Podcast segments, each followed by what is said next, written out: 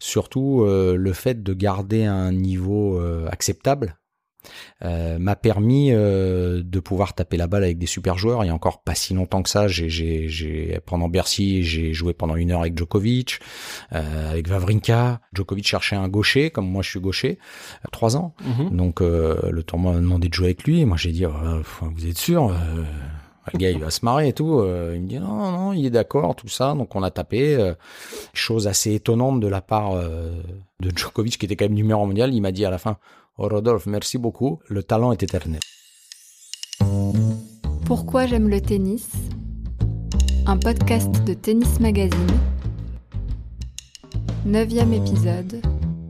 Rodolphe Gilbert avec Cédric Rouquette. Je suis aujourd'hui en compagnie de Rodolphe Gilbert. Bonjour Rodolphe. Bonjour. Euh, Rodolphe Gilbert, ancien professionnel, génération Pioline à peu près, c'est ça? Ouais, c'est ça. On a euh, six mois d'écart avec Cédric Pioline et trois avec Arnaud Butch. et un vrai euh, passionné de, tennis. C'est déjà le neuvième volume de, nos entretiens. Et je savais depuis le début, Rodolphe, que j'aurais affaire à vous parce que vous avez cette spécificité. Vous continuez à jouer au tennis à un très très bon niveau. Ouais, c'est ce que les, autres racontent, c'est pas moi. Mais oui, effectivement, enfin, j'essaye de jouer assez régulièrement parce que tout simplement c'est ma passion et euh, je veux avoir un certain niveau pour pouvoir m'amuser. En fait, c'est ça ce que je recherche aujourd'hui. Et pour ça, euh, bah, je dois, mais j'ai un niveau d'exigence, euh, notamment au niveau physique, parce que j'ai pas envie de, de jouer et d'avoir un peu mal partout, d'avoir mal à l'épaule dès que je sers, d'avoir mal à la cuisse si je cours. Voilà, donc ça, ça demande quand même une petite dose d'entraînement et surtout beaucoup de régularité. Donc 61e mondial en 1992, c'est ça? Tout à fait. Une douzaine d'années de carrière. Et aujourd'hui, moins de 6. Ouais, c'est ça. Quasiment sans interruption, le fait de jouer à un niveau négatif depuis, depuis si longtemps maintenant? Ben ouais, c'est presque... Euh, parfois, ça me surprend parce que en fait j'en ai pas marre. J'ai même presque encore plus de plaisir aujourd'hui dès que je vais sur un cours. Je suis tout le temps content d'aller jouer. Euh, en revanche, jouer euh, deux fois par jour, ça me pose beaucoup plus de problèmes qu'avant. Euh, là, j'ai moins envie la deuxième fois quand ça m'arrive de temps en temps. Mhm. Mais euh, jouer euh, comme ça, ouais, régulièrement, j'aime bien ça et surtout, surtout le fait de garder un niveau acceptable euh, m'a permis euh, de pouvoir taper la balle avec des super joueurs. Il y a encore pas si longtemps que ça, j'ai, j'ai, j'ai pendant Bercy, j'ai joué pendant une heure avec Djokovic, euh, avec Vavrinka. Voilà, donc c'est voilà, c'est je trouve ça assez. Euh, Et dans une logique d'entraînement. Ah ouais, il s'entraînait pendant le tournoi de Bercy, quoi. Djokovic cherchait un gaucher, comme moi je suis gaucher, euh, et le, tournoi m'a demandé de jouer avec lui. Donc au début, j'ai, c'était bah, ouais, il y a, il y a deux ans trois ans. Mhm. Donc euh, le tournoi m'a demandé de jouer avec lui. Et moi j'ai dit, oh, vous êtes sûr euh, le gars il va se marrer et tout. Euh, il me dit non non il est d'accord tout ça. Donc on a tapé et, chose assez étonnante de la part de, de Djokovic qui était quand même numéro mondial. Il m'a dit à la fin Oh Rodolphe, merci beaucoup. Le talent est éternel. Ça doit faire plaisir. ah ouais, j'ai trouvé ça vachement sympa, c'est vrai. Euh, Vavrinka, lui, alors ça a été autre chose. Lui, il m'a dit, euh, bah ouais, j'espère que j'ai été un bon sparring pour toi.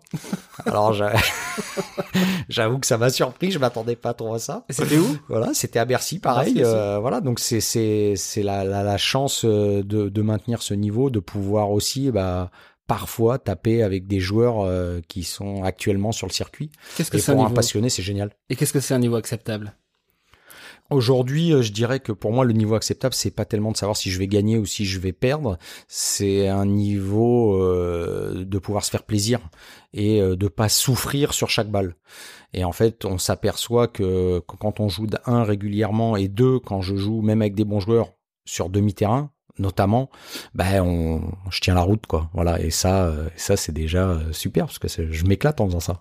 Alors comment vous avez euh, découvert que ça ça vous intéressait de maintenir comme ça un, très bon niveau très longtemps? Vous me disiez avant qu'on commence que votre fin de carrière vous la datez de 2001. Est-ce qu'en 2001, si on vous avait dit bah, tu seras moins de 6 dans 20 ans et tu tu t'entraîneras avec le numéro 1 mondial et tu tu maintiendras le niveau d'exigence qui te permet de jouer négatif, est-ce que vous l'auriez cru? Est-ce que c'était votre projet? Comment ça s'est dessiné? J'en avais aucune idée. En fait, moi, j'ai arrêté. Euh, le, pour moi, j'ai eu un premier arrêt qui était l'arrêt sur le circuit international pour la simple et bonne raison, c'est que j'en avais marre de voyager. Je, pour moi, prendre l'avion tout le temps, être euh, souvent parti, était quelque chose de compliqué. Je suis quelqu'un d'assez casanier. Ça, même pendant les années où j'ai joué sur le circuit, c'était la chose, une chose qui était difficile. Et euh, c'est la raison majeure pour laquelle euh, j'ai arrêté. C'était pas vraiment que j'en avais marre de jouer au tennis, c'est vraiment que je voulais voyager, que j'avais une famille et que j'avais envie de rester un peu plus tranquille à la maison. Et que en fait, bah après, j'ai continué à jouer, mais sur des, des tournois nationaux, des matchs par équipe où où je partais deux jours ou 24 heures, donc c'était pas du tout le même fonctionnement. Et, le fait euh, de continuer à jouer, bah aussi vous permet d'avoir une certaine forme de jeunesse. Mais vous aviez une idée de, la place qu'aurait le tennis dans votre euh, carrière déjà, c'est une chose, et dans votre euh, vie d'homme et de sportif amateur désormais, vous aviez une, une vision de ça déjà à ce moment-là?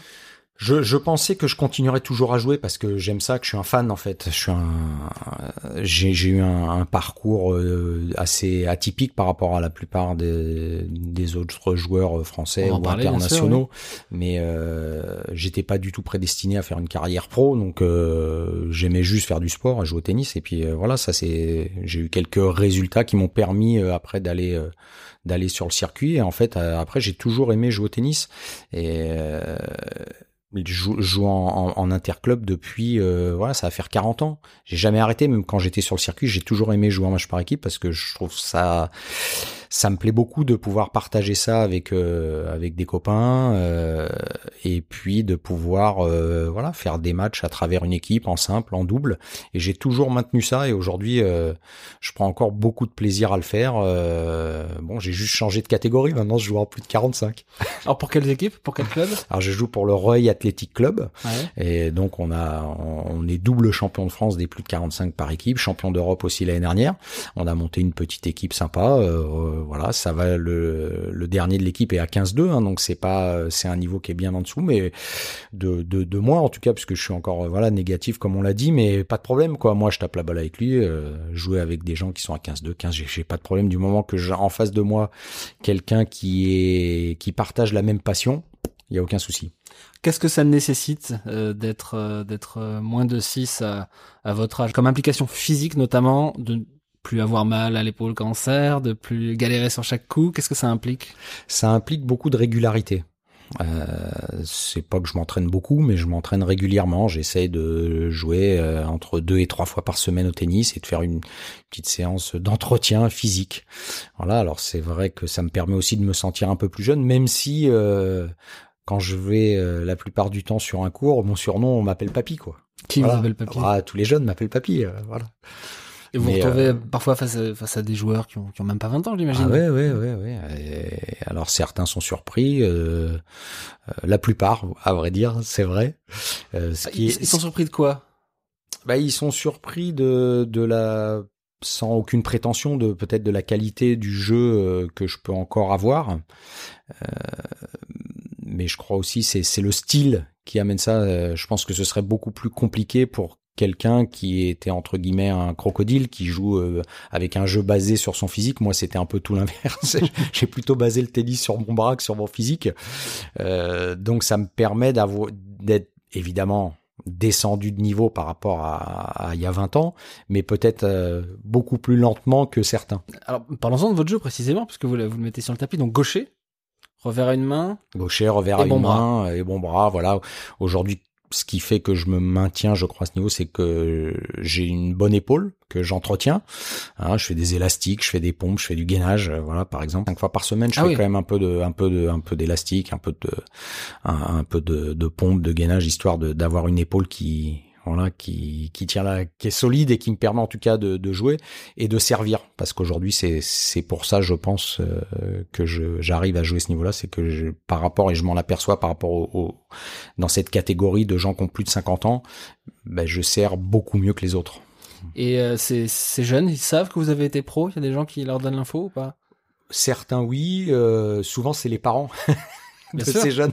Qui attention, euh, le gars que tu vas jouer là, il, il a pas mal joué, il était sur le circuit avant, tout ça, parce qu'en général, mais c'est bien normal, hein, les jeunes, bah, ils connaissent pas. Voilà. Mais pour certains, euh, ça m'est arrivé plusieurs fois, euh, bah, d'avoir des, des, des, jeunes qui ont entre 16 et 20 ans qui disent à la fin, waouh, je m'en suis pris une bonne là. euh.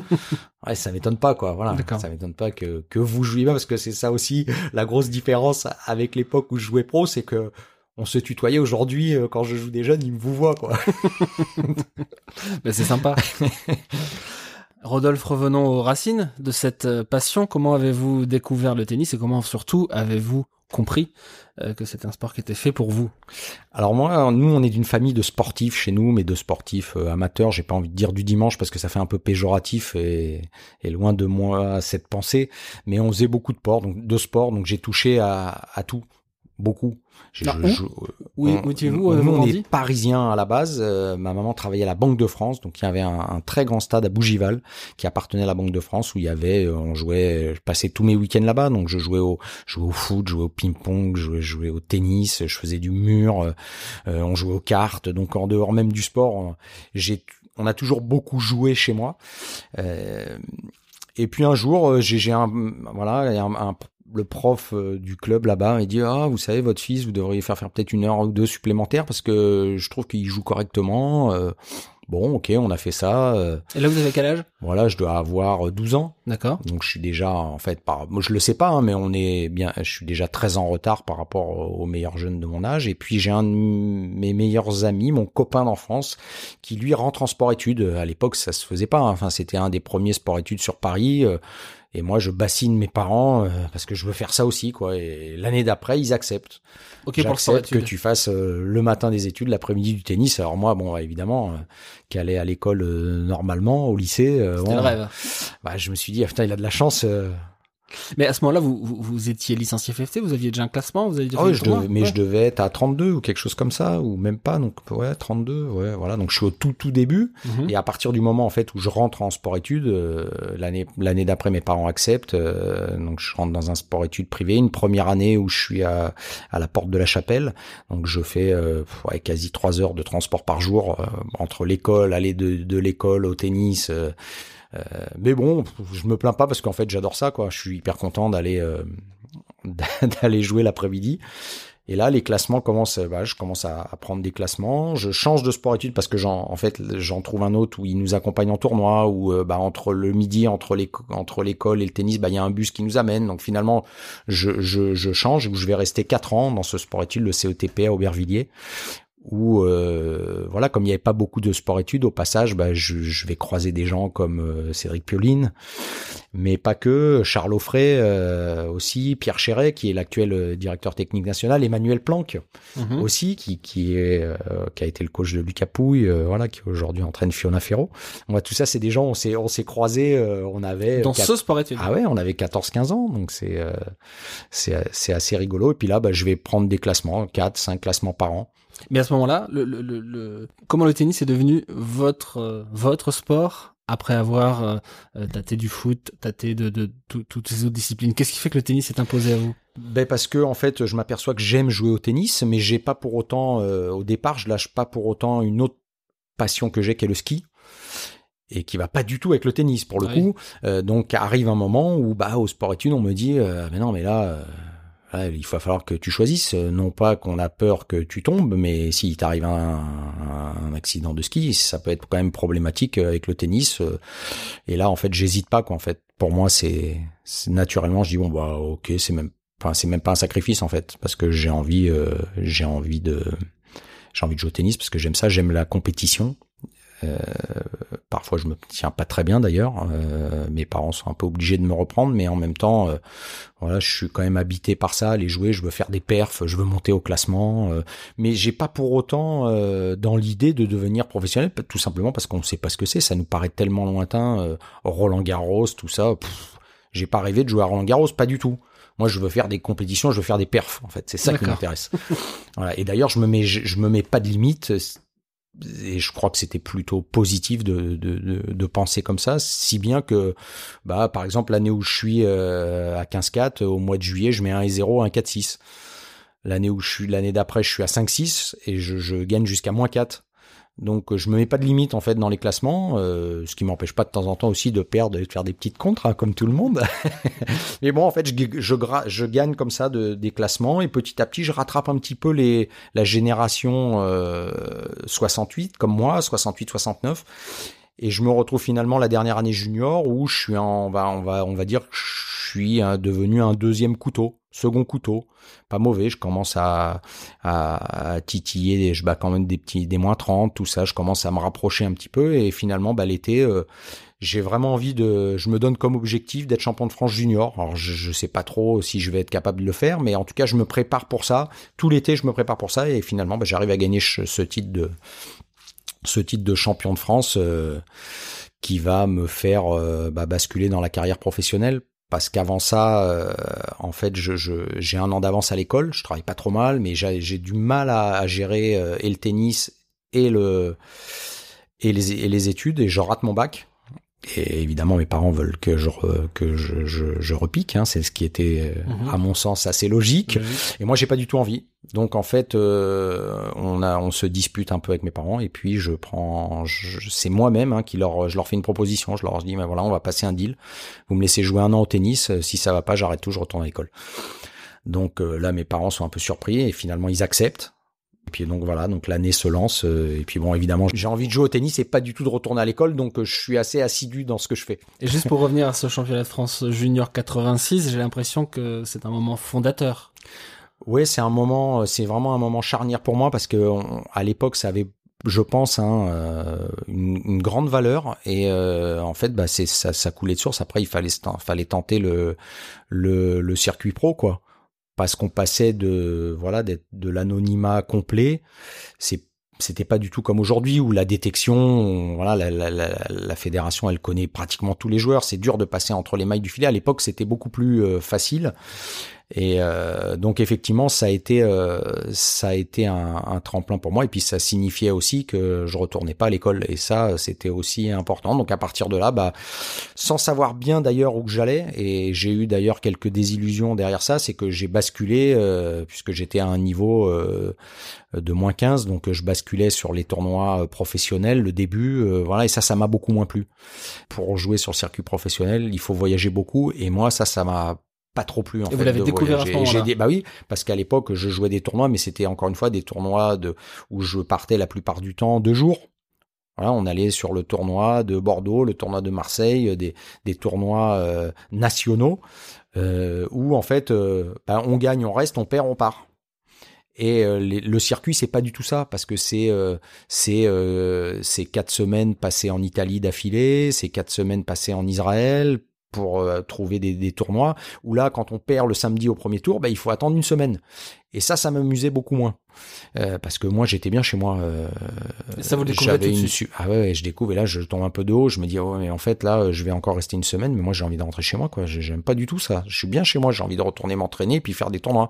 Donc, il m'a fallu quand même un, un temps d'adaptation qui m'a pris quand même euh, avant que je me sente bien quatre ans. quand même, donc c'était pas anodin jusqu'au moment où j'ai compris euh, que bah, si je voulais jouer au tennis euh, sur le circuit et comme un pro, bah, il était, c'était un passage obligatoire, voyager. Et au moins, c'est pas que ça me plaisait tant que ça de voyager, mais au moins je savais pourquoi je voyageais.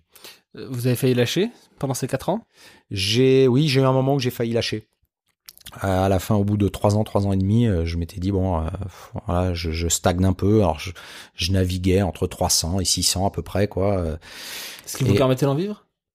Oui, à l'époque, on en vivait mieux parce que j'étais quand même à l'époque à ce classement-là, on était première série, donc j'avais un peu de contrat, un peu de choses, donc je, je et j'avais un club aussi, le club de, de l'AS Patton de Rennes, où, qui, qui est qui avait créé le pour le tennis en tout cas le premier club professionnel avec un fonctionnement professionnel avec des sponsors. Donc ça me permettait aussi de voilà de ne pas dépendre de mes parents et ça c'était très important pour moi. Mais euh, j'avais du mal euh, j'avais beaucoup de mal à, grimper au classement.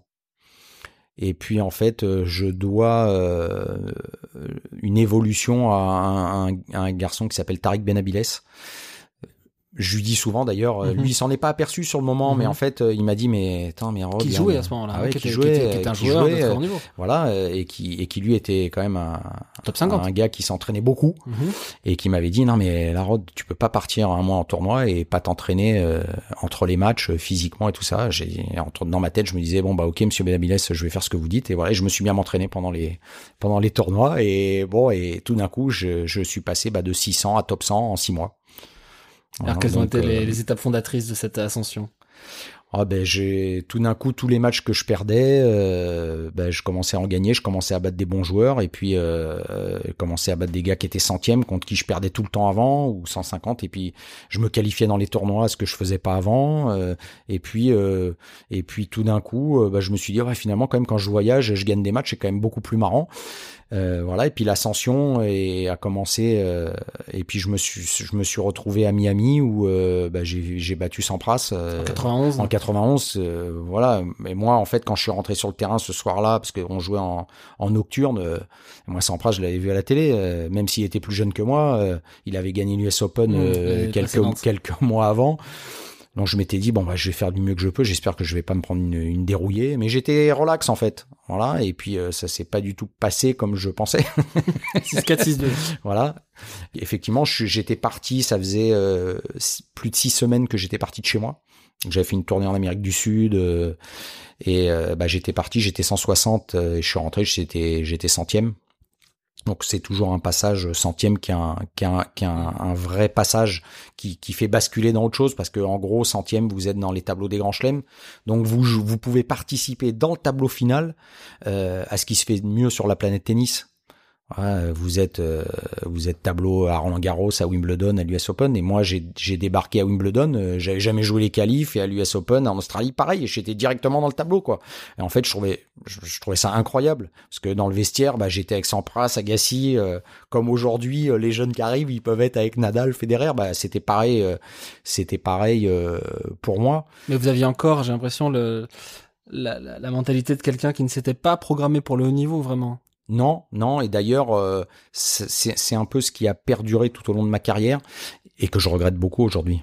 Je regrette beaucoup de de pas m'être structuré un peu mieux parce que je, je pense vraiment que j'avais des, des possibilités pour aller plus haut.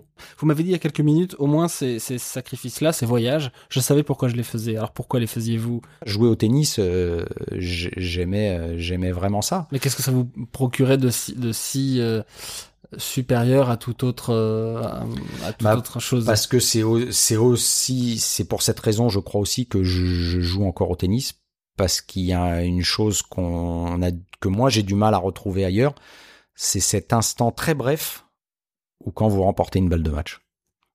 Ça c'est votre drogue. Ça c'est ah ouais ouais quand vous avez il y a un petit instant qui est jouissif. Voilà, il faut le dire. Enfin, en tout cas, chez moi, mhm. euh, gagner ce, un match, voilà, c'est quelque chose de, de particulier. Ça, c'est la première chose. Et aujourd'hui, euh, l'autre chose qui est importante pour moi, c'est euh, c'est les sensations, les émotions que j'ai en jouant au tennis. Elles sont aujourd'hui, je dois dire, souvent bonnes. Mais pas que. Il y a des fois où elles sont pas bien. Il y a des fois où j'arrive, je joue mal ou tout ça, et je me dis mais et je rentre, je me mets dans, voilà, je peux avoir perdu un match en étant pas bon ou en, ou en ayant perdu la maîtrise de mes nerfs, par exemple, parce que ça peut encore m'arriver. Mhm.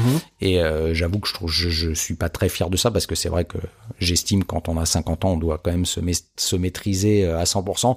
Et c'est souvent le cas, mais ça peut m'arriver d'avoir quelques faiblesses et de me dire, mais c'est incroyable, de, voilà, de, de, me mettre dans un état pareil pour un match de tennis. Il y a que ça qui peut me procurer euh, euh un état pareil. C'est un amplificateur d'émotions? Ouais, très fort, très fort. Et, euh, et je dois dire que j'aime ça. euh, je voudrais juste revenir sur le, le plaisir de la, jouissance de la balle de match. Euh, c'est quel que soit le match, ça? Ou c'est euh, les fameux 7-5 au troisième euh? Oh, Il y a des, évidemment, quand il y a en plus la dramaturgie d'un match extrêmement serré,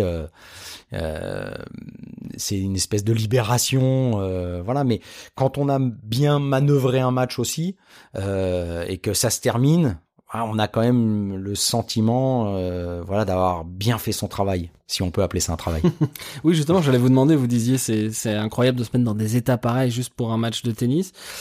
Avec le recul que vous avez, vous vous arrivez à comprendre ce qui fait que euh, même avec autant de matchs derrière vous, euh, il y a toujours cette fraîcheur vis-à-vis -vis de cette recherche et de ce moment pour ce qui n'est rien d'autre qu'un sport de balle.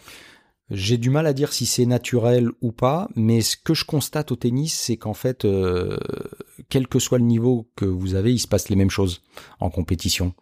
Euh, que ce soit au niveau de votre de votre jeu, bah même un gars qui est à 30, des fois bah, c'est son coup droit qui va pas, des fois c'est son revers, des fois c'est son service, bah au niveau c'est pareil, c'est juste que la balle va plus vite, mais on a parfois on perd ses nerfs, parfois pas, parfois on se maîtrise bien. Et, et, je crois que c'est ni une question d'âge, en tout cas lorsqu'on dépasse 30, 30, 35 ans, je pense que c'est voilà, on se maîtrise quand même un petit peu mieux. Peut-être avant, on est un petit peu plus euh, fragile, mais on retrouve les mêmes euh, symptômes et les, les mêmes erreurs, quel que soit le niveau et quel que soit l'âge pour moi.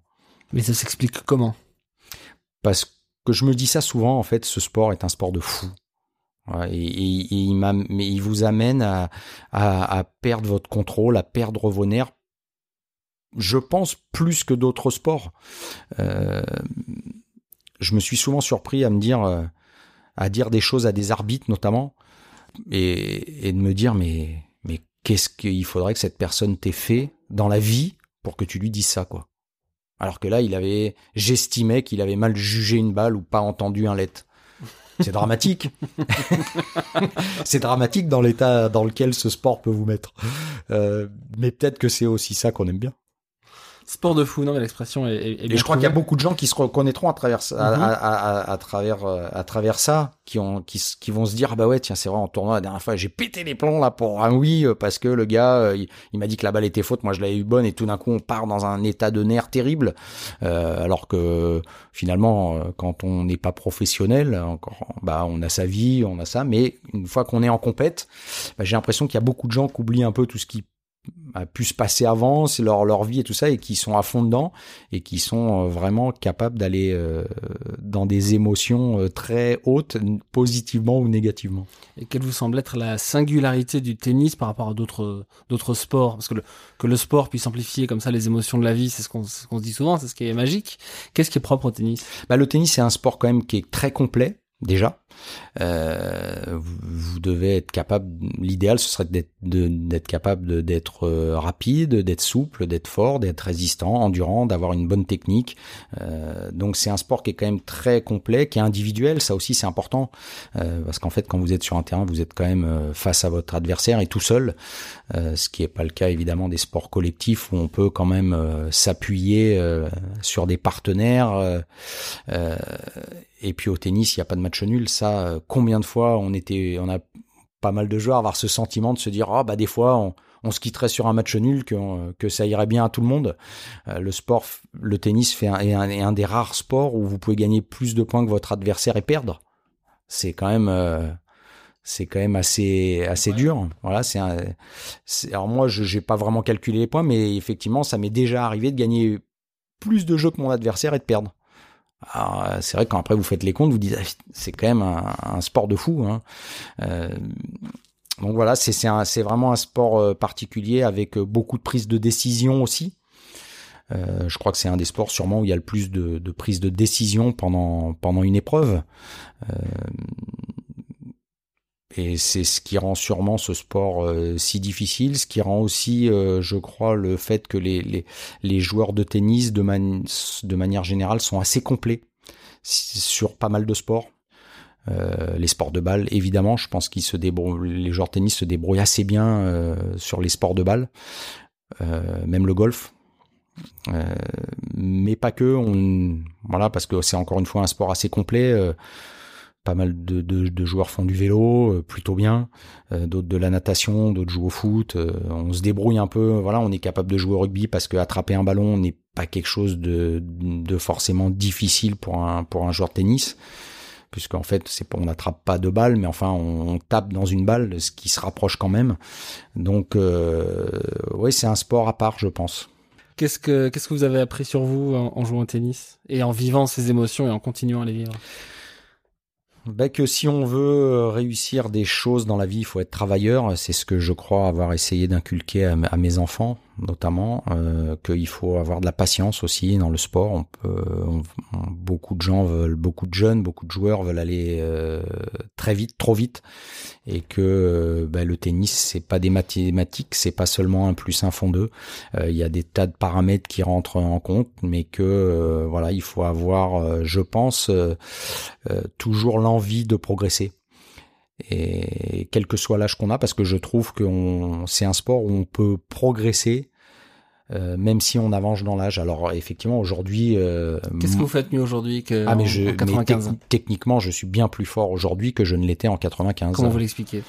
Bah, parce que parce que la maîtrise technique, la répétition des coups, le fait de mieux comprendre le jeu aussi, euh, fait que, par exemple, je voleille beaucoup mieux aujourd'hui que je ne le faisais euh, quand j'étais plus jeune. Euh, en revanche, ce qu'on perd, bah, c'est le physique, c'est la vitesse. Euh, j'étais déjà pas bien rapide, mais aujourd'hui, euh, je suis bien lent. euh, continuons là-dessus parce que c'est quand même fascinant d'être meilleur techniquement 25 ans après le, le, le, le pic de sa carrière. Euh, c'est uniquement la répétition des, des, efforts, des matchs et des gestes qui, qui, qui permet ça? Oui, de mieux comprendre le jeu aussi, d'en avoir euh, à, à, travers tout ce que j'ai pu faire dans le tennis, parce que le fait euh, d'entraîner, le fait de commenter, fait que j'ai vu énormément de matchs, des matchs euh, dans lesquels je, je, je ne participais pas en tant qu'acteur en tout cas euh, je n'étais que spectateur. Et euh, et aujourd'hui même aujourd'hui quand je regarde euh, j'essaye de voir ce que font les gars de, de, les les meilleurs de me dire ah tiens il fait ça ouais c'est pas mal ça. Ah tiens ouais euh, tiens si je vais essayer ce coup là tiens je vais essayer de voir si je suis capable de faire un, quelque chose dans ce style voilà. Donc je suis toujours à la recherche de, de, de progrès et de maîtrise maîtriser des coups. Mmh. voilà. Alors après encore une fois ce qu'on perd c'est c'est évidemment la, la vitesse. On devient lent c'est faut courir, on a moins de puissance, on a moins tout ça, donc on peut pas faire euh, toujours ce qu'on veut. Mais il y a beaucoup de coups par rapport à avant, je sais pourquoi je les rate. Et par exemple, qu'est-ce que vous comprenez mieux aujourd'hui? Qu'est-ce que vous auriez aimé savoir en 95 que vous savez désormais et que vous ne saviez pas à l'époque? J'aurais aimé savoir qu'on pouvait pas gagner tous les points et qu'il fallait mieux accepter d'en perdre. voilà. Et qui que c'était une chance formidable de jouer au tennis. Et c'est un des regrets que j'ai, c'est je j'estime ne pas avoir euh, pris assez de plaisir. Pendant votre carrière pro Ah ouais, ouais vraiment. Quelle raison? Euh, bah parce qu'on est toujours à la recherche de résultats, de ceci, de cela. Euh, j'ai voilà, j'ai voyagé pendant 15 ans sans prendre euh, une journée pour visiter quoi que ce soit, et je le regrette profondément aujourd'hui parce que je pense que ça m'aurait ouvert l'esprit, euh, et que si c'était à refaire, en tout cas, euh, ben, je ferais différemment. J'essaierais vraiment de prendre euh, voilà un moment euh, quand vous êtes à Sydney. C'est dommage de pas prendre un moment alors avant le tournoi c'est toujours compliqué, mais c'est vrai qu'après, euh, voilà, de prendre une demi-journée pour pouvoir un peu visiter la ville, pour euh, euh, découvrir, voilà, un peu, un peu plus en profondeur les choses, plutôt que de dire bah ouais, je suis allé dix fois en Australie, mais j'ai jamais rien vu quoi en fait. Et, vous avez l'impression que les, les, les autres joueurs que vous fréquentiez le maîtrisaient mieux ça? Quelques-uns le faisaient, quelques-uns le faisaient, euh, la plupart faisaient comme moi, hein, faut le, faut pas se le, cacher. Mais euh, voilà, quand vous revenez d'Australie, euh, rien ne vous empêche, par exemple, de vous arrêter une journée en Asie ou de tiens, plutôt que de rentrer par l'Asie, bah rentrer par Tahiti et d'avoir la chance de visiter un endroit qui est probablement magnifique. C'était l'occasion. Aujourd'hui, bon est-ce que je vais me dire tiens bah tiens je vais aller en vacances je vais aller à Tahiti bah, avant que j'y aille si le tennis et le tennis m'aurait pu m'amener à visiter encore plus de choses et de m'arrêter un petit peu euh, plus longtemps lorsque c'était possible. Alors reprenons ce que nous avions commencé tout à l'heure, qui était le récit de euh, de vos différentes prises de conscience pendant votre carrière, le récit de votre carrière. Donc la victoire contre Sampras en, en 91 à Miami, c'est la première grande victoire? C'est, en tout cas, c'est celle qui vous propulse dans le top 100. Elle a, un côté fondateur, elle aussi? Oui, mais je, dirais que, en fait, euh, quand je pense euh, victoire ou, réussite, pour moi, je pense à mon titre de champion de France 17-18 euh, parce que c'est vraiment pour moi là que j'ai basculé. Alors, c'est vrai que souvent les gens ils me disent ah t'as battu Sampras et tout ça. Ouais, bon, ok, mais d'abord j'étais pas un super fan de Sampras. Euh, en fait, j'ai toujours été attaché euh, beaucoup à l'homme et voilà, je trouvais pas super sympa dans le vestiaire. Euh, je, je, préférais de loin Jim Courir que que Pete Sampras. je le trouvais bien plus sympathique. Donc euh, ça reste évidemment une belle victoire. Je vais pas, je vais pas dire le, le contraire, mais euh, quand je pense aux victoires, je pense pas forcément à ça. Peut-être parce que c'était un match à sens unique. En tout cas, si on regarde le score. Ouais, ça a été un match à sens unique. En fait, euh, bah en fait, il a, il retourné, il n'arrivait pas à retourner ce jour-là. Je sais pas, il a raté tous ses retours, beaucoup en tout cas. J'ai eu aussi un petit peu de réussite. Faut, faut, je veux pas me le cacher non plus, mais euh, mais je m'attendais, ouais, je m'attendais à autre chose. Je m'attendais à autre chose. Et encore une fois, en termes de, si on parle que de niveau de jeu, c'est pas du tout un match que je retiens. Il y a d'autres matchs où j'ai joué beaucoup mieux contre des adversaires qui eux-mêmes jouaient mieux, bien qu'ils soient d'un classement inférieur. Alors l'autre grande victoire de votre carrière, c'est contre Boris Becker à, Roland Garros. Donc c'est l'année suivante. Oui. Elle est différente pour deux raisons. Un, en Grand Chelem. Deux, à Paris. Même question, qu'est-ce qui fait que ça a été possible ce jour-là Et est-ce que vous en gardez un souvenir un peu plus fort? Ouais, j'en garde évidemment un, très bon souvenir parce que moi j'habitais euh, pas très loin de Roland Garros. Euh, j'étais, j'avais le sentiment d'être chez moi, de jouer à la maison. Euh, L'année d'avant, j'avais perdu contre Sampras au troisième tour. Sur le central, j'avais fait un match vraiment pas terrible. Euh, je m'étais fait un peu prendre par l'événement euh, et j'avais pas du tout envie que ça se reproduise et et sans prétention aucune, euh, je peux pas expliquer pourquoi. J'avais le sentiment que j'allais gagner. Avant le match. Ouais, j'avais le sentiment que j'avais gagné. Euh, en fait, je l'avais vu perdre quelques semaines avant à Nice euh, face à Franco Davin, qui est un joueur argentin qui était qui était euh, gaucher comme moi. Euh, et j'avais regardé un peu le match et puis je m'étais dit ouais mais Davin ouais, j'ai bien compris quand il fait voilà de lui enrouler des, des balles un peu hautes sur le revers tout ça avec le coup droit croisé ça va le ça va poser donc je sais, je sais pas le dans ma tête c'était assez clair et je m'étais dit j'avais eu le sentiment avant le match que bah, que j'allais gagner.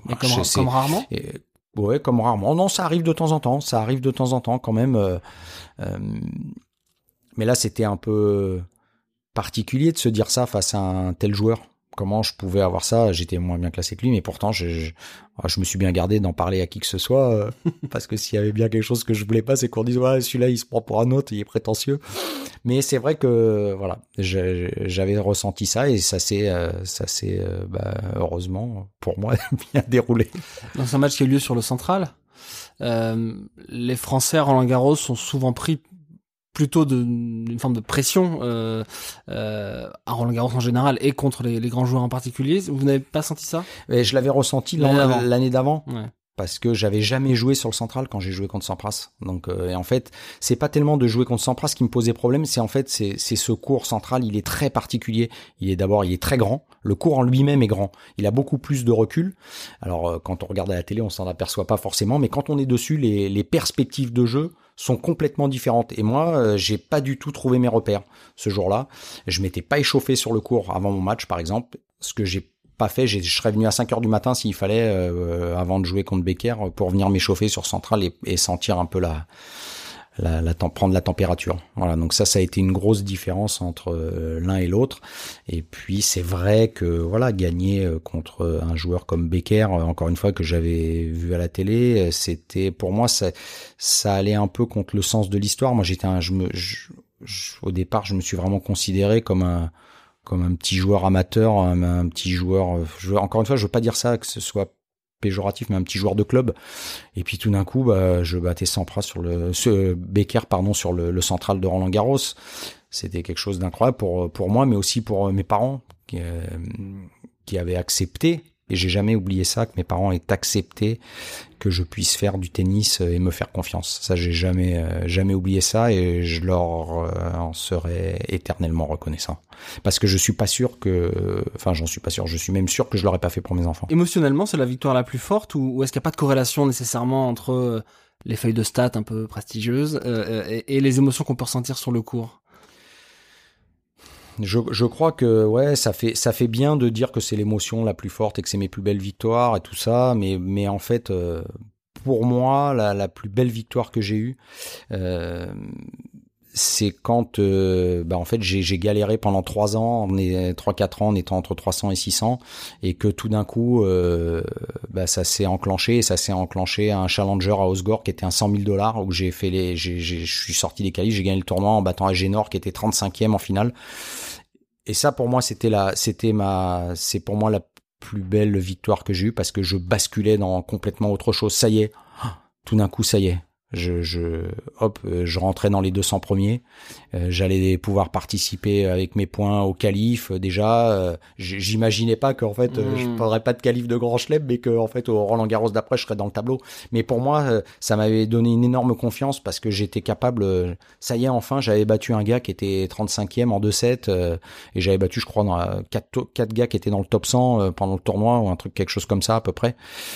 donc et en fait, je me suis dit, bah ça y est, ça y est, on va arrêter euh, les tournois futurs, euh, on va basculer sur autre chose. Voilà, enfin, ça y est, tu l'as fait une fois et tu vas pouvoir. Euh, ça m'a donné vraiment beaucoup, beaucoup de confiance et je crois que c'est c'est c'est ce que je retire plus que d'avoir battu Becker ou Sampras parce que bah, c'est pas les matchs où j'estime avoir le mieux joué. Ma plus belle victoire pour moi, celle où j'ai le mieux joué, mhm. elle a eu lieu à Marseille, tournoi de Marseille, où j'ai gagné 6-3, 6-0 contre Amos Mansdorf qui était un très bon joueur de dur. Euh, et je lui avais mis une raclée euh, voilà euh, quelle année je crois que c'est 93 ouais. chose comme ça.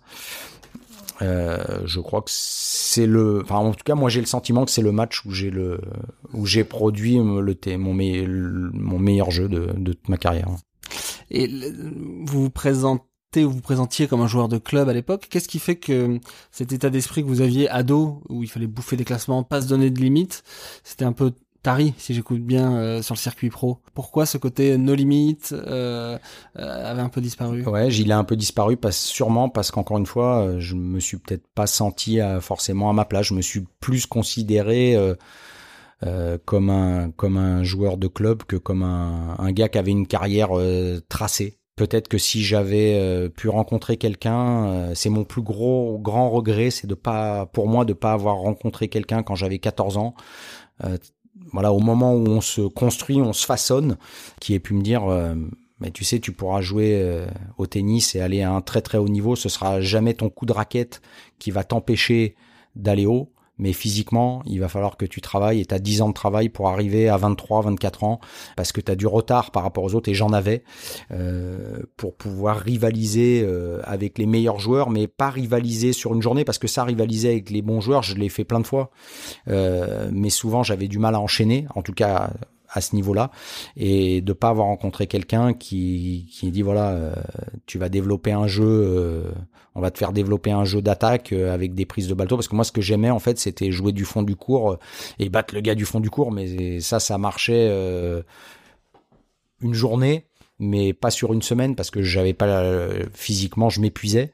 Et, et, puis j'étais bien plus performant quand je jouais un tennis d'attaque que quand je jouais un tennis de défense. Mais moi ce que j'aimais c'était le tennis de défense quand même. Donc on parle de physique, on parle d'une caisse là.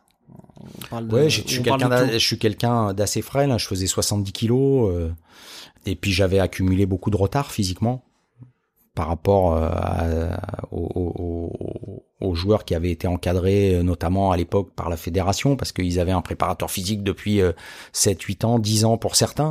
Donc ils avaient déjà passé des heures et des heures à, à se façonner un physique ce que moi je n'avais pas fait. Donc j'avais beaucoup de retard et ce retard, bah, je l'ai, malgré ma bonne volonté, euh, je j'ai jamais vraiment réussi à totalement le combler parce qu'aussi je me suis beaucoup débrouillé seul. Euh, j'étais quelqu'un de très volontaire. Euh, j'étais capable hein, de me lever le matin. Ça m'est arrivé plein de fois hein, de me lever à 6 heures du matin. Et j'étais dit, bah là, non, tiens, cette semaine, je me lève tous les jours à 6 heures. Je vais courir une heure sans manger. Voilà, donc j'étais capable de m'infliger des, des, des châtiments. Mmh mais euh, mais j'ai manqué vraiment je pense hein, j'ai pour aller plus haut de l'entourage. Vous vous sentiez à part sur le circuit ou c'est le recul qui vous permet de dire ça? Non non je me sentais pas à part à l'époque euh, aujourd'hui c'est vrai ça ça paraît euh, désuet de dire ça parce qu'il y a les équipes les joueurs ont souvent des équipes de 4, 5, 6 joueurs, 6 personnes dans leur entourage. À l'époque, bon déjà quand on avait un coach, c'était bien déjà. Euh, parce que les générations même enfin quand j'ai commencé à jouer vers 86 87 donc 10 ans avant, les les gars avaient même pas de coach. Donc déjà d'avoir un coach c'était déjà bien. Moi j'ai voyagé, allez, je vais dire 80% de, de ma carrière, j'ai voyagé tout seul. Et je pense que si j'avais eu quelqu'un un peu plus derrière moi pour me pour me maintenir à flot, ça aurait été euh, vraiment bien parce que encore une fois j'ai été rattrapé par le fait qu'à des moments j'avais envie de, quand même de rentrer chez moi euh, ah, parce que parce que j'ai toujours aimé être à la maison. Alors l'un des temps forts de votre carrière, plus négatif pour le coup, c'est cette sélection de l'équipe de France de Coupe Davis en 1993 contre l'Inde. Euh, je ne sais pas si vous, regardez, si vous en gardez un souvenir précis, si c'est un souvenir qui reste très très marquant pour vous, ou si le temps a fait son œuvre. Ouais, le temps a fait son œuvre, ça s'est quand même euh, estompé. Euh... Juste rappeler le contexte à nos auditeurs. France 1 des quarts de finale de Coupe Davis 1993 à, à Fréjus. Nous sommes deux ans après la victoire en Coupe Davis de 1991. En 92, la France de Yannick Noah a perdu contre la Suisse. En 1993, Georges Goven prend, prend l'équipe de France de Coupe Davis. Et donc la France est archi favorite de ce quart de finale contre contre l'Inde. Euh, mais Henri Lecomte a mal au dos. Euh, il fait un simple, il fait le double, il ne peut pas faire le simple décisif et vous êtes son remplaçant. À l'époque, si on remet un peu le contexte, on fait, on, s'entraîne avant cette rencontre. Euh, je perds pas un set je joue vraiment bien, mais euh, mais Georges Goven a décide de pas me, me, faire jouer le vendredi. Là, on parle de la semaine d'entraînement. Hein. Ouais, avant les les dix jours qui précèdent euh, qui précèdent la rencontre, euh, je joue plutôt bien. Je, pense que je suis celui qui est le qui est le plus performant en tout cas avant la rencontre. Mais Georges Goven décide de pas me, me sélectionner. À l'époque, en plus de ça, il y avait y a, on avait le sentiment avec Stéphane Simian qui était le, qui était aussi dans l'équipe qu'on on faisait pas partie de l'équipe. Tout était pour Arnaud Butch et Henri Lecomte, euh, voilà, qui étaient les, les joueurs qui étaient censés jouer. Euh, voilà, c'est donc on, on se sentait pas exclu, mais bon, on se sentait un pas peu quand même, impliqué vraiment euh, comme les deux autres, on va dire. Voilà. Et ça se voit quoi ça? Bon, c'était le fonctionnement. Nous, on disait rien. On était des nouveaux. On arrivait. Bon, voilà, euh, on jouait pas, on jouait pas. Hein, voilà, on a trop rien dit. Mais, mais c'est vrai qu'après, avec le recul, je, quand je, ça a été dur de rentrer en plus euh, parce que j'étais, on m'a pas du tout préparé. Le, je me suis, Goven, il m'a jamais préparé pour ce match. Et en plus, de, voilà, pour pour pour revenir un petit peu sur ce qui s'était passé, on se retrouve donc euh, à 2-1. Après le double, euh, bon moi je suis pas censé jouer, euh, donc je suis tranquille en fait, hein, tout va bien, on tourne de 1, toc, voilà. Et le soir, le compte dit qu'il joue pas parce qu'il a mal au dos. Euh, il avait mal au dos, mais il avait peut-être aussi pas envie de. Lui avait l'expérience et il avait peut-être pas envie de se retrouver contre Krishnan sur le simple décisif non plus. Il n'était pas forcément physiquement au top. Il avait pas très bien joué le vendredi.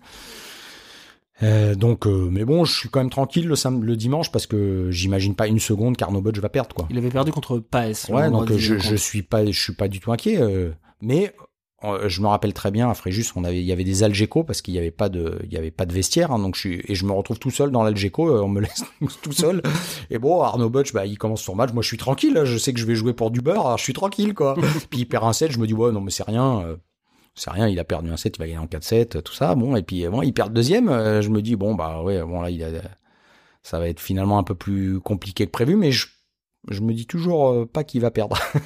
oui, c'était C'était en plus c'était mon pote, je trouvais qu'il jouait vachement bien, tout ça. Enfin bon bref. et puis quand il se fait breaker après que là je me dis ah mais attention là euh, là tout d'un coup ça change un peu la donne là parce que peut-être que dans une demi-heure là c'est toi qui vas jouer mais tu vas pas jouer pour du beurre. Voilà. Donc et c'est ce qui s'est passé. Donc tout d'un coup euh, les fameuses émotions dont on parlait les, tout à les émotions sont, sont voilà, euh, grandissent très fortement et je, mais surtout, je, voilà, je me stresse un peu, ce qui est à mon avis quand même assez logique. Bon, finalement, je commence le match, bon, et je me retrouve parce que je joue. Alors l'adversaire, c'est Ramesh Krishnan. Ouais, qui joue, qui venait quand même de battre Cédric Pioli Nakstad 3 et 2 euh, la semaine avant. Voilà, et qui jouait beaucoup moins, presque plus, mais qui était quand même un, un gars qui d'abord avait beaucoup beaucoup d'expérience en, en Coupe Davis et qui jouait malgré son classement encore un niveau euh, tout à fait correct.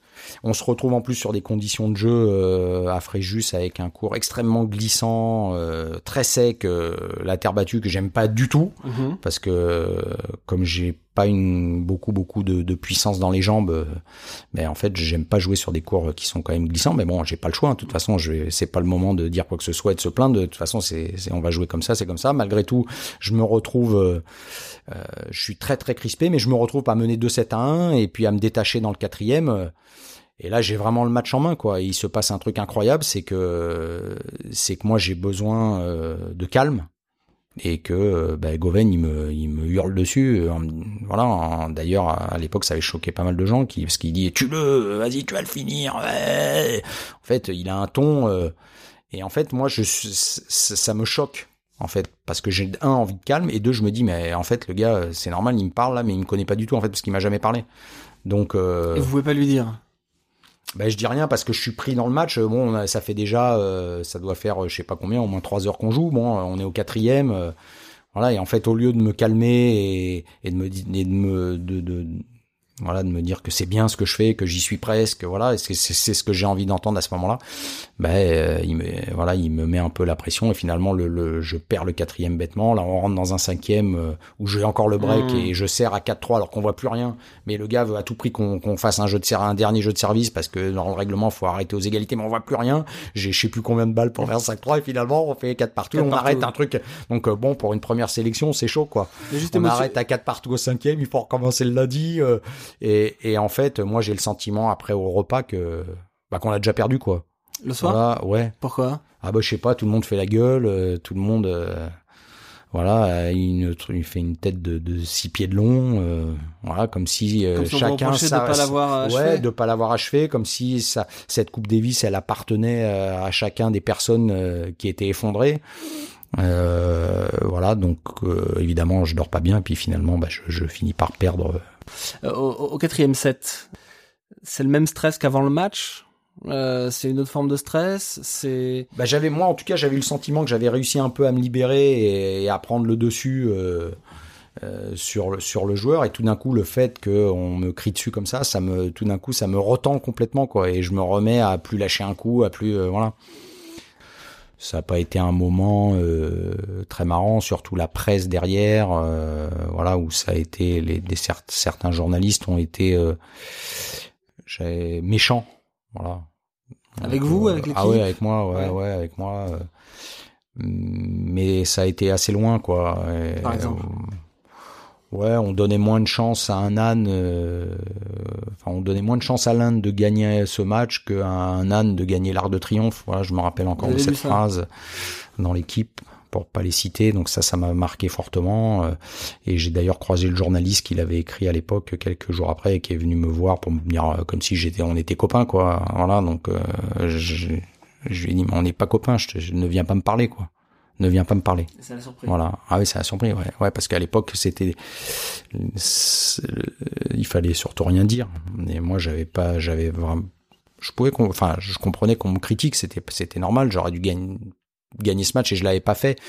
Mais euh, bon, voilà, il y avait eu plein de petites phrases comme ça qui étaient, euh, qui étaient vraiment euh, très méchantes, je, je trouvais et qui dépassaient le cadre du tennis, donc je l'avais pas bien pris. Voilà. Je l'avais pas bien pris. Il y a 4 partout au cinquième le lendemain, ça dure 13 minutes, il est midi, euh, la plupart des détenteurs de billets sont, sont même plus là, je crois que les, les, les enfin, c'est même sûr, les, les, c'était, euh, c'était, euh, l'accès était gratuit mais le, le cours était, était pas, était pas plein. Enfin, ça devait être surréaliste comme moment. Ouais, c'était bah ouais. En plus, c'est très rare. Enfin, quand même, ça c'est arrivé déjà en Coupe Davis de finir des matchs le lundi, mais mais c'est vrai que dans ce cadre-là, c'était quand même assez assez rare. Euh, on s'était pas souvent les matchs ils sont arrêtés à cause de la pluie, ou du mauvais temps, on les reporte. Mais enfin là, c'était pas ça puisqu'il faisait très beau et que on a arrêté à cause de la nuit. Hein, donc c'est vrai que c'était assez incroyable. Euh, mais voilà, je dois vivre avec, c'est comme ça. Après, c'est, je peux reprocher, euh, voilà, je, je me suis pas senti bien préparé pour ce match, mais euh, la finalité, c'est que c'est moi qui tenais la raquette et que j'ai quand même eu l'occasion de le gagner ce match et j'ai pas été, j'ai pas réussi à le faire, quoi. Et donc, vous me disiez euh, tout à l'heure que le, temps a fait son, son œuvre. Alors qu'est-ce que ça veut dire? Ça vous a marqué combien de temps? Et puis qu'est-ce qu'est-ce qui fait que ouais, ça m'a ça m'a marqué pendant un moment. Mais en fait, ce qui m'a surtout marqué, c'est que moi, je suis un joueur d'équipe. J'adore jouer en équipe et en fait, euh, ben, en Coupe Davis, c'est là où j'ai été le plus mauvais en équipe, quoi. Et ça, j'ai du mal à l'accepter parce que c'est, euh, quel que soit le niveau que j'avais, j'ai plutôt, euh, je me suis plutôt transcendé, j'ai été plutôt meilleur que ce que je pouvais faire en tournoi. Et puis là, ça a été le, ça a été le plutôt le contraire. Donc euh, c'est vrai que ça, j'ai mis, j'ai même aujourd'hui pas forcément la réponse de pourquoi ça s'est passé, si ce n'est que, euh, voilà, encore une fois, on a je, pas le sentiment d'avoir euh, été mis dans des conditions optimales pour gagner. Est-ce qu'il y a, au-delà de ça, la, la, la, fameuse pression du maillot national, de, de la Coupe Davis, ou, ou pas trop? Oui, il y, est, il, il y était parce que moi je suis, je suis un peu franchouillard. Voilà, je pas, j'aime ça. Voilà, l'équipe de France, euh, même si ça s'est un peu atténué depuis, euh, avec l'âge, je le suis un peu moins. Euh, quel que soit le, sport d'ailleurs, mais à l'époque, ah c'était la France, la France. voilà, je trouvais ça. Moi, j'ai été bercé par Séville 82 ça reste, je crois, un des moments les plus forts de sport que j'ai vécu. Peut-être parce que j'étais j'étais jeune, j'avais 13 ans.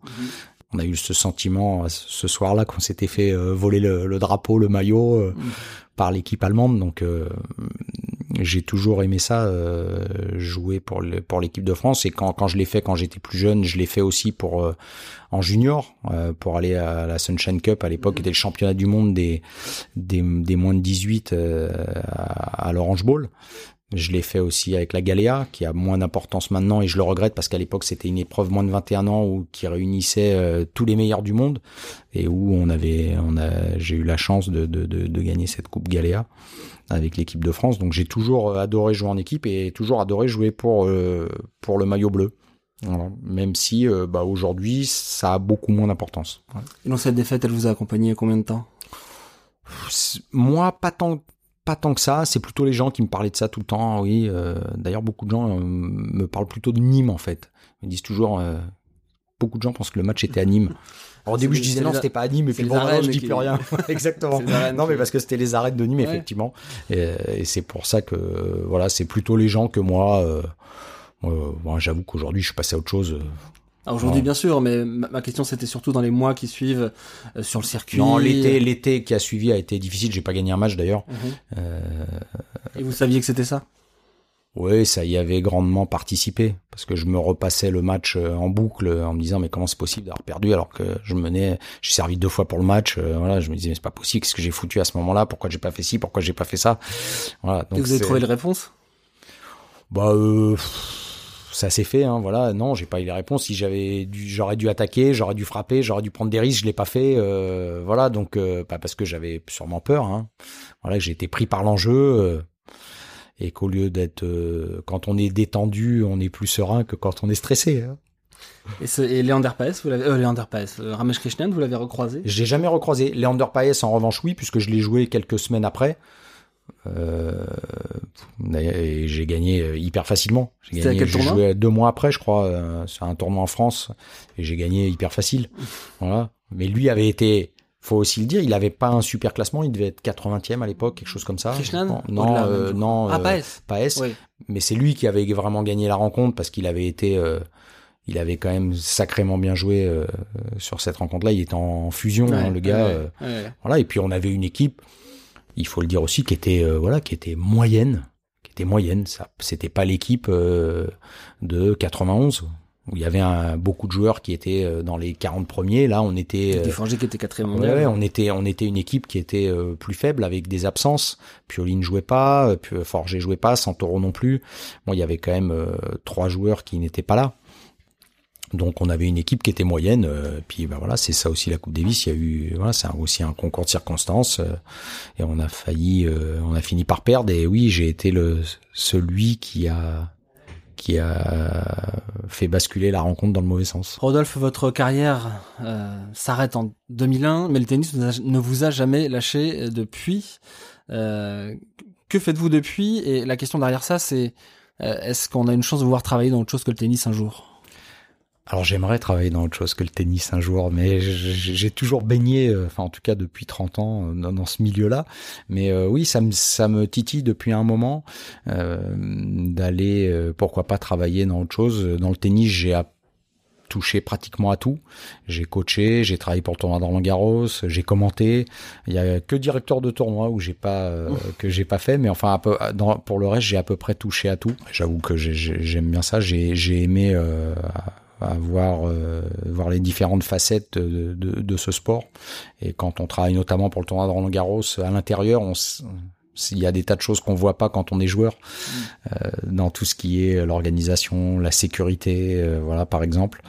Et on en parle beaucoup en ce moment. Mais c'était déjà le cas hein, il, y a, il, y a, il y a une dizaine d'années. Alors ouais travailler dans autre chose ouais j'aimerais bien pourquoi pas. Dans quoi par exemple? Je pourrais ouvrir un resto par exemple. Ouais ouais, ça pourrait être bien ça. C'est un, projet ou une idée Non, non, non, c'est non, mais c'est par exemple quelque chose que je pourrais faire. Je pour, je, je m'imagine pas du tout être derrière un bureau avec des horaires fixes parce que quand on a été euh, joueur pro ou même coach après. Hein, euh, il y a pas de samedi, pas de dimanche, pas de jour férié, mais en même temps, il y a des fois où on travaille pas pendant du lundi au vendredi, quoi. Donc on a, on est complètement décalé, euh, décalé par rapport aux, autres. Euh, moi, j'ai été beau, un papa absent euh, parce que je, je jouais d'abord, puis je coachais après. donc mes enfants étaient habitués à ce que je sois pas tout le temps là. En revanche, bah, j'étais quasi le seul papa qui, quand j'étais là, bah, j'allais chercher mes enfants le midi, je les faisais déjeuner, et il y avait des tas de de, papa qui aurait sûrement bien aimé être à ma place, mais qui pouvaient pas parce qu'eux avaient des horaires euh, de boulot un peu plus euh, stricts. Donc voilà, on, on a, on, n'a jamais tout hein, de toute manière. Donc euh, moi, j'ai en tout cas, j'ai été habitué à, vivre comme ça. Donc je crois pas d'être d'être capable de travailler euh, du lundi au vendredi avec des horaires fixes euh, et encore moins derrière un bureau. Mais euh, par contre travailler voilà là quand je commente il m'arrive de travailler la nuit voilà de me lever à 2 heures du matin pour aller commenter un match à 3 heures quand il y a le décalage horaire notamment sur les tournées asiatiques ou américaines. Travailler les dimanches n'a non plus jamais été un problème pour moi parce que dans le tennis bah on est beaucoup le beaucoup le dimanche soit parce qu'on arrive sur un tour droit soit parce que quand ça se passe très bien, bah on est en finale et les finales elles sont le dimanche. Donc euh, c'est des, c'est, on se pose pas trop ce, ce genre de questions, euh, voilà. Et je crois qu'un un, avoir un restaurant, bah, c'est pareil, hein, on compte pas ses heures. Voilà, si on veut que ça marche, on compte pas. On est obligé d'ouvrir bah, le samedi, l'été, euh, voilà, par exemple, pour parce que c'est là où il y a du monde. Donc ouais, c'est quelque chose que je pense que je pourrais faire. Et vous jouerez jusqu'à quel âge? Jusqu'à ma mort, je crois. en tout cas, j'espère. J'espère, euh, voilà, garder un peu de compétition toujours si je peux, euh, parce que la compétition, comme j'ai, voilà, j'ai envie d'avoir quand même un niveau, euh, en tout cas que je considère comme acceptable, ça m'oblige avant les compétitions quand même, voilà, à m'entretenir, à, à, essayer d'être d'être régulier pour non pas le but c'est pas de gagner, mais c'est de, de pouvoir défendre mes chances et me faire plaisir. Voilà, donc c'est ça le. Et pour ça, bah, il faut, il n'y a pas d'autre choix que d'être régulier et de s'entraîner un minimum. On parle d'un niveau acceptable dans l'absolu ou dans votre catégorie d'âge Parce que dans votre catégorie d'âge, on en parlait un petit peu tout à l'heure hors antenne, euh, où il y a à peu près acquis que vous êtes le meilleur français, euh, meilleur du monde peut-être probablement, vous avez gagné un ITF il y a quelques années. Euh, donc ça veut dire quoi niveau acceptable? Est-ce qu'on parle d'un niveau absolu ou on parle d'une capacité d'être compétitif dans sa catégorie ou pour le Non, mais d'être compétitif et de s'amuser. Moi, je veux m'amuser, je veux surtout ce que je veux pas m'embrouiller avec euh, l'adversaire. Je suis pas prêt à gagner à tout prix, loin de là mais c'est pour ça que j'aime bien jouer en équipe parce que justement ça m'oblige quand même à, il faut en équipe on joue aussi pour soi mais aussi pour l'équipe. Donc on est un peu quand même il faut gagner quand même un petit peu. Donc euh, de ce côté-là j'aime bien ça en tournoi. J'ai beaucoup j'ai beaucoup moins ça parce que euh, voilà je, je, veux jouer je veux me faire plaisir euh, et un niveau acceptable c'est ce que moi j'estime en fait. C'est pas tellement un classement c'est ce que j'estime ce que je peux produire et forcément la, la, la, descente est inéluctable hein, donc si vous êtes 15 à 80 ans ça ira quand même. Ah ben ouais, moi je voulais je, voulais être négatif à 50 ans. Je m'étais dit ça quand j'en avais 40. Je m'étais dit, oh, quand même, négatif à 50 ans, ça aurait quand même de l'allure. Euh, et je voulais faire ça. Et je m'étais fixé ça comme objectif. Donc, euh, j'ai un peu entretenu le, la chose. Et puis, ça, ça a marché. J'espère que ça, ça aussi, ça donne exemple euh, à des jeunes, mais pas, mais pas que aussi à des, des gens qui, qui, des fois, ont pas trop envie de se bouger ou plus trop envie euh, et de se dire, ah bah, quand même, il y a un gars, euh, mais je suis pas tout seul. Hein, il y en a d'autres hein, aussi qui jouent. Hein, il n'y a pas que moi. voilà, c'est bien. On peut avoir euh, on peut être physiquement se sentir bien, jouer des compètes un petit peu, et j'espère que ça donne envie, euh, voilà, à des jeunes et à des moins jeunes. Et donc la, la prochaine barrière que vous voulez vous fixer, c'est quoi? Euh, Parce que négatif à 50 ans, c'est fait. Moi, j'en ai pas pour l'instant. C'est vrai que j'ai pas, comme je suis en, début, j'ai 51, donc la prochaine barrière, on va dire, c'est 60, donc j'ai pas encore vraiment déterminé qu'est-ce que je pourrais faire à, 60 ans, mais jouer, euh, ouais, peut-être euh, pas loin de ça, zéro. À 60 ans, ce serait peut-être extraordinaire. C'est peut-être complètement utopique. C'est un peu trop tôt pour en parler parce que le, je crois vraiment qu'à partir d'un certain âge, c'est quand même la dimension physique qui va encore euh, de plus en plus primé. Mais euh, ouais, jouer 2-6, 0, ce serait, ce serait super, même peut-être que sur un set, c'est pas grave ça. euh, et en tout cas, bah, voilà, j'espère vraiment continuer à jouer, continuer, continuer à jouer, euh, euh transmettre aussi euh, mon savoir, ma, ma, ma, joie de jouer au tennis. J'espère que c'est ça que je montre, quand les gens me voient euh, jouer aujourd'hui, ils se disent ah, putain il est content de jouer, on, on, on ressent ça chez lui. Parce qu'aujourd'hui, bah, la victoire, j'aime bien, faut pas se cacher, je vais pas, oui, quand la balle de match arrive, et je l'ai dit tout à l'heure, c'est super. En même temps, ce qui est très bien aussi à mon âge, c'est que la défaite a vraiment plus beaucoup d'intérêt. Euh, et s'il en a, ça dure cinq minutes. Voilà. Après, on passe à autre chose. Oui, c'est précieux ça. Voilà. On, on, on, passe un bon moment entre euh, copains, une bonne bouffe, euh, voilà, un peu de, un peu de bon vin, et puis tout. Voilà, le, le résultat a quand même beaucoup, beaucoup moins d'importance. Merci Rodolphe, je savais que vous seriez un bon client pour ce podcast. Pourquoi j'aime le tennis? Je, je, pense que je pense que nos auditeurs ouais. s'en sont rendus compte. C'est pas que j'aime le tennis, j'adore le tennis. Je suis, je suis un voilà, je suis un, je crois que je serai un éternel fan. Merci beaucoup pour ce moment. À bientôt et puis bon, bonne continuation. Merci à vous.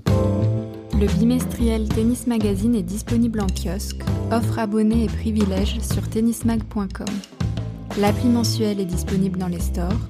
Vous pouvez vous abonner à notre newsletter hebdomadaire et nous suivre sur nos réseaux sociaux. Ce podcast a été réalisé par l'agence Créafid.